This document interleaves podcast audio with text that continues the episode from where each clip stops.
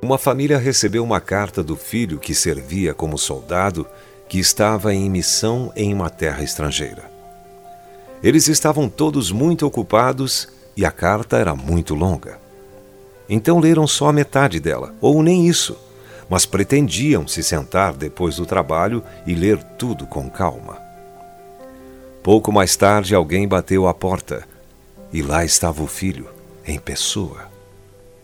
Eles ficaram muito surpresos e disseram: O que você está fazendo aqui? Acabamos de receber sua carta enviada de onde você estava. Então o filho disse: Vocês ainda não leram minha carta? Bem, eles não tinham lido até o final, onde dizia que ele estava voltando para casa. Disse-me ainda: Estas palavras são fiéis e verdadeiras. O Senhor, o Deus dos espíritos dos profetas, enviou seu anjo para mostrar aos seus servos as coisas que em breve devem acontecer. Eis que venho sem demora. Bem-aventurado aquele que guarda as palavras da profecia deste livro. Eu, João, sou quem ouviu e viu estas coisas. E eis que venho sem demora, e comigo está o galardão que tenho para retribuir a cada um segundo as suas obras. Eu sou o Alfa e o Ômega, o primeiro e o último, o princípio e o fim. Bem-aventurados aqueles que lavam as suas vestiduras no sangue do Cordeiro, para que lhes assista o direito à árvore da vida e entrem na cidade pelas portas. Apocalipse capítulo 22, versos 6, 8, 12 e 14. Está na hora de ler o final escrito por Deus na Bíblia. As últimas palavras de Jesus neste grande livro é a frase: Venho sem demora. Jesus voltará. Estamos esperando por isso há dois mil anos.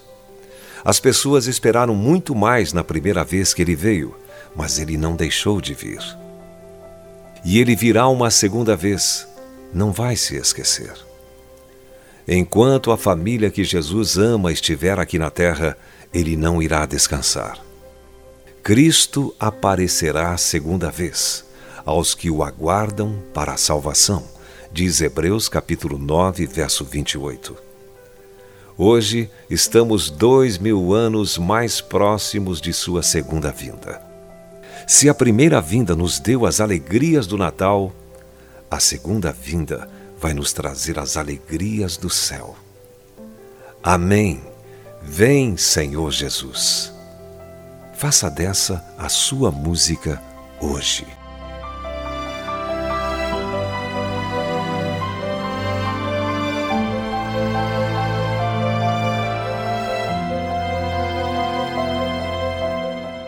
Se você foi abençoado com esta palavra, compartilhe ela com alguém. Esta devocional foi extraída do livro Devocionais de Fogo, do evangelista Reinhard Bonk, fundador da Cefam, Cristo para Todas as Nações.